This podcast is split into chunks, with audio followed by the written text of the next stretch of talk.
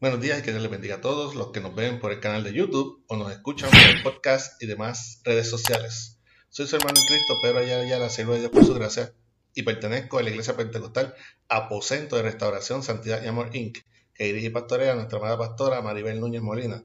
Nuestra iglesia ubica en la calle Flamoyan 194, Pueblo Indio en Canadá, Puerto Rico, y este es el ministerio que lleva por nombre de la Escuela para el Cielo. Estaremos utilizando la aplicación Holy porque pueden conseguir libre de costo tanto en la plataforma Android como el App Store. El versículo del día se encuentra en Gálatas 5.13. Gálatas 5.13. Esta es la versión Reina Valera 1960 y dice así. La palabra de Dios se lee en nombre del Padre, del Hijo y del Espíritu Santo. Amén. Porque vosotros, hermanos, a libertad fuisteis llamados solamente que no uséis la libertad como ocasión para la carne, sino servíos por amor los unos a los otros. Repetimos, porque vosotros, hermanos, a libertad fuisteis llamados, solamente que no uséis la libertad como ocasión para la carne, sino servíos por amor los unos a los otros. Que el Señor continúe bendiciendo su ya bendita palabra. Estad pues firmes en la libertad. Con el Evangelio de Cristo recibimos las buenas nuevas de que por su gracia fuimos liberados del pecado, de que ese precio fue pagado precisamente por aquel que desde el Viejo Testamento había sido anunciado que vendría a salvar al mundo. Una vez consumado el sacrificio del Cordero de Dios, fuimos liberados de una carga que solo se podía pagar con la muerte.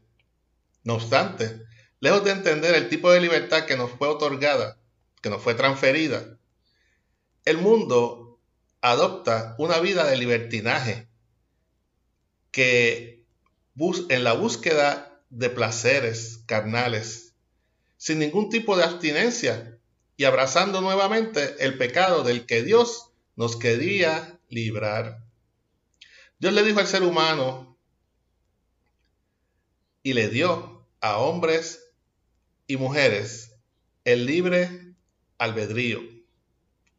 Y dijo en su palabra que no contendería con el hombre para siempre.